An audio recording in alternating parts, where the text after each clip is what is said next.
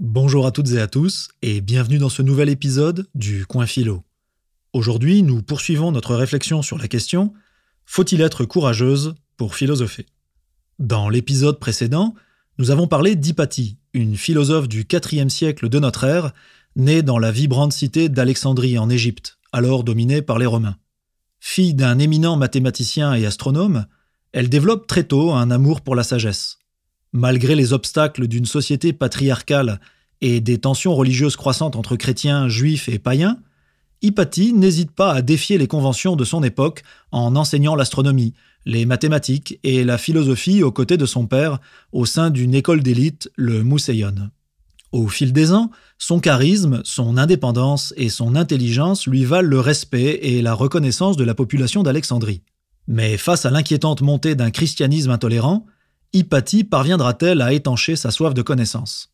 Nous sommes en 391. Sous l'impulsion de l'évêque Théophile, des temples païens et juifs viennent d'être détruits par des foules de chrétiens fanatisés. Hypatie, elle, refuse de se convertir, et plutôt que de croire aveuglément, elle continue de se questionner et de douter, d'observer et d'expérimenter, d'enseigner et de construire. Oui, construire, par exemple des astrolabes, ces instruments d'observation astronomique, ou encore des hydroscopes qui permettent de mesurer la densité des liquides. Tout cela dans un contexte où la liberté de penser est de plus en plus menacée.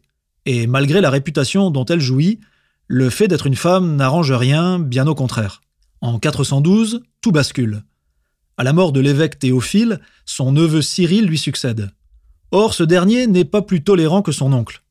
À peine est-il entré en poste qu'il déclare publiquement l'interdiction du paganisme et du judaïsme, dont les temples sont saccagés par des hordes déchaînées. Dans les rues, les affrontements entre différentes factions religieuses se multiplient et la sécurité publique est de plus en plus menacée. Oreste, le préfet impérial d'Alexandrie, est un ami proche d'Hypatie. Récemment converti à un christianisme modéré, il voit d'un très mauvais œil l'emprise psychologique et le pouvoir grandissant que Cyril exerce sur une partie croissante de la population. La lutte de pouvoir entre les deux hommes culmine en 414, lorsque Cyril exige la fermeture de toutes les synagogues de la ville et utilise les parabolanes, une confrérie de moines chrétiens, pour persécuter les juifs et les contraindre à l'exil. Scandalisé, Oreste fait parvenir un rapport à l'empereur de Rome dans lequel il blâme lourdement Cyril pour ses agissements. Lors d'une émeute, un membre des parabolanes tente d'assassiner Oreste. Arrêté par les légionnaires, il est torturé publiquement et exécuté, ce qui a pour effet de fanatiser les autres moines de sa confrérie qui réclament vengeance. Des pourparlers s'engagent alors pour tenter de réconcilier l'évêque Cyril avec le préfet Oreste. Dans une lettre adressée à Hypatie, Synésios de Cyrène, un de ses anciens élèves devenu évêque de Ptolémaïs, lui demande d'intervenir et d'agir comme conseillère d'Oreste. Mais des rumeurs commencent à circuler. Hypatie mettrait de l'huile sur le feu et empêcherait le rapprochement entre Cyril et Oreste.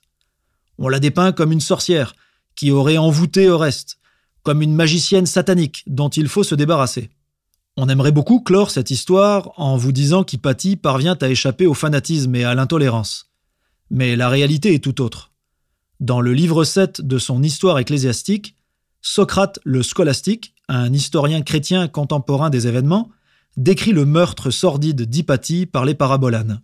Je cite il y avait dans Alexandrie une femme nommée Hypatie, qui avait fait un si grand progrès dans les sciences qu'elle surpassait tous les philosophes de son temps, et enseignait dans l'école de Platon et de Plotin un nombre presque infini de personnes, qui accouraient en foule pour l'écouter.